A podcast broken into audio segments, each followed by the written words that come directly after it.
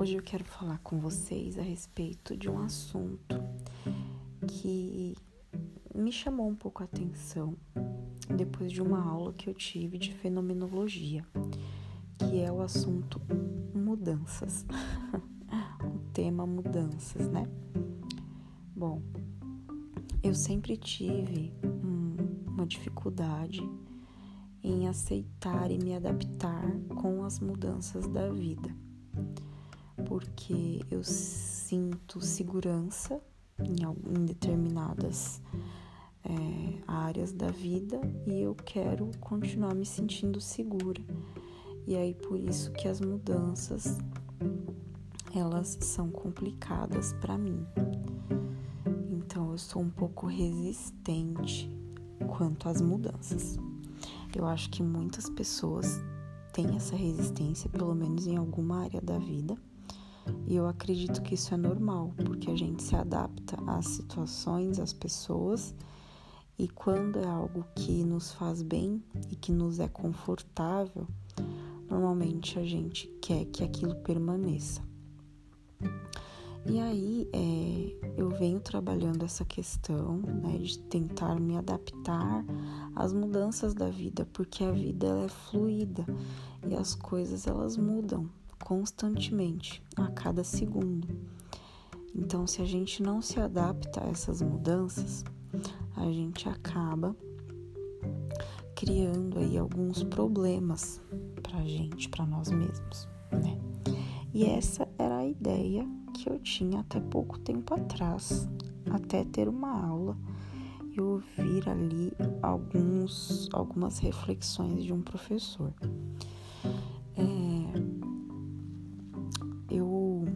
Já vi também um vídeo da Jujut, que é a Julia Tolizano, onde ela fala sobre mudanças.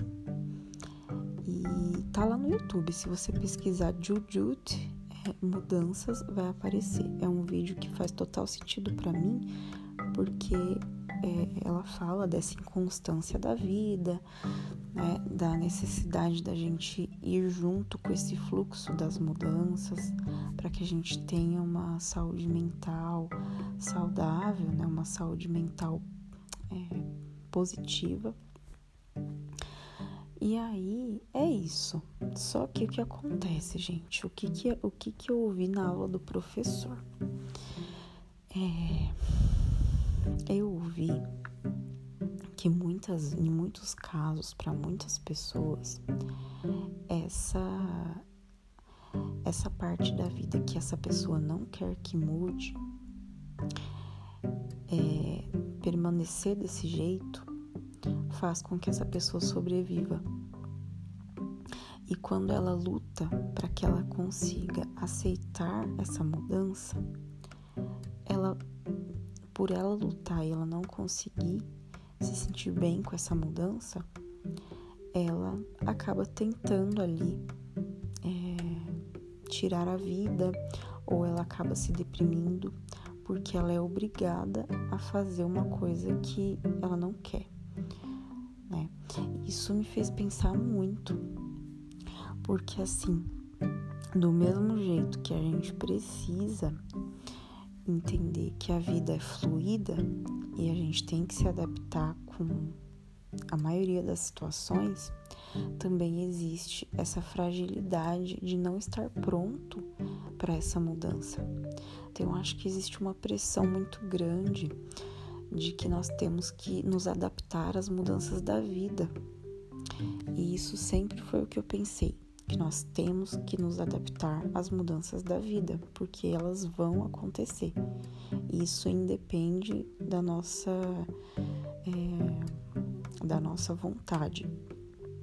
Só que tem isso, tem essa questão de é, você se forçar a uma mudança e aí isso te fazer mais mal do que bem, né? E aí é algo que eu venho refletindo e o que eu quero passar para vocês é o seguinte: se você está passando por uma situação em que você está resistente a uma mudança, é, reflita sobre isso. Perceba a importância dessa mudança na sua vida, o porquê que você não quer né, que isso é, seja alterado, porquê que você está resistente. E coloque os prós e contras. Eu quero aceitar essa mudança, eu não quero, e quais são os prós e contras se isso mudar na minha vida, se eu realmente aceitar. Por exemplo, uma mudança de emprego. Eu fiquei sete anos no mesmo emprego. E eu tive outras oportunidades de sair, mas eu sempre tinha um medo dessa mudança. Então eu queria esperar a oportunidade perfeita né? Que fosse muito além da, da, daquilo que eu já tinha, tanto na questão financeira como no conforto daquele emprego, né? Então eu ficava esperando uma oportunidade muito, muito boa para que eu saísse. Até que eu tive uma oportunidade que foi boa, né? Eu saí e estou trabalhando como autônoma, mas eu não tenho aquela segurança de um emprego fixo, certo? Então eu estou trabalhando aí sem registro. E foi uma coisa que eu fiquei anos, né, trabalhando com registro, tendo aquela segurança de ser CLT e tudo. E aí sair, tomar essa decisão de sair foi algo muito difícil para mim, é, mas que eu pensei muito bem nos prós e contras e eu entendi que realmente fazia sentido eu fazer essa mudança na minha vida. Eu aceitar essa oportunidade, mesmo que ela não fosse perfeita, porque é um emprego que eu não tenho segurança no sentido de dos meus direitos, né? Eu trabalho e eu, o que eu ganho é aquilo no mês e por enquanto é assim. Então, às vezes a gente demora para conseguir se adaptar a uma mudança e não tem nenhum problema nisso, tá? Não se cobre tanto de não conseguir mudar alguma coisa, porque você ganhou aquilo na sua vida, você não é que você ganhou, você conquistou, batalhou muitas vezes, né? Em muitos casos. Você batalhou por aquilo. Então é normal que você hum, tenha medo da perda, tenha medo da mudança que aquilo pode causar, porque você pode pensar, putz, até aqui eu estava nessa situação por conta de ter é, lutado para chegar até aqui né? Tanto num relacionamento, tanto num emprego novo, tanto numa mudança de casa. A gente fica preso a algumas coisas, algumas raízes. E não tem problema você demorar, você ter um processo demorado para você sair disso, tá? Eu acho que nós não temos que nos cobrar tanto assim. A vida ela precisa fluir, ela precisa andar, mas a gente precisa entender o nosso tempo desse fluir, o nosso tempo desse processo e respeitar que muitas vezes, se nós forçarmos que essa mudança aconteça sem a gente estar tá pronto, é, ela pode ser mais maléfica do que benéfica. Agora, existem as mudanças que a gente não tem controle. Por exemplo, do meu emprego, eu tive um controle de aceitar ou não as oportunidades. Mas é claro que existem outras coisas na vida que a gente não tem controle elas vão mudar, elas vão acontecer. E aí, nesses casos, realmente a gente precisa trabalhar a nossa mente, o nosso psicológico para aceitar essa mudança e é, conviver, se adaptar com ela. Mas o que eu estou dizendo hoje é nesses casos de você ter que tomar uma decisão e você não, não tomar, porque você não está pronto, né? Você não conseguir fazer essa mudança na sua vida de algo significativo, porque você não está pronto para isso. Então tá tudo bem se você não está pronto, porque pessoas, existem pessoas que só conseguem estar vivas de fato vivas no, no sentido físico ou no sentido é, espiritual ali, no sentido mental e interno, no geral, se elas continuarem com aquilo firmado, com aquela questão do mesmo modo sem mudar.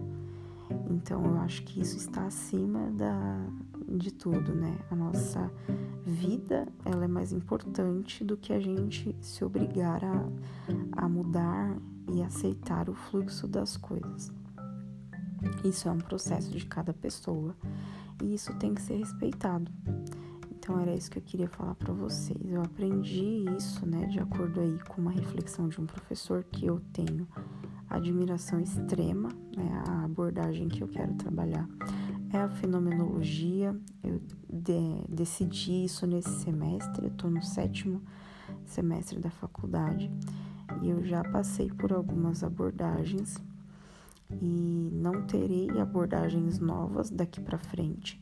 Então eu tive conhecimento de todas. É claro que a fenomenologia eu estou aprendendo agora, a teoria a cognitivo comportamental eu estou tendo uma vivência mais prática só agora, mas a base, a base da fenomenologia eu me identifiquei mais. Eu vou fazer um episódio aqui, eu acredito que vai ser o próximo. Se nada acontecer até lá, né? Que mude, que faça eu mudar de ideia, eu vou falar um pouquinho sobre essa escolha da minha abordagem, o porquê, o porquê que isso faz sentido para mim, tá bom? Então hoje eu quero te convidar a pensar no que você está resistindo e qual a importância dessa resistência. Por que que você está resistindo? E não se culpe, não se cobre por você não conseguir tomar uma decisão agora de um que vai é, favorecer uma mudança, tá? Entenda o seu tempo, entenda o seu processo, entenda que cada coisa tem o seu tempo.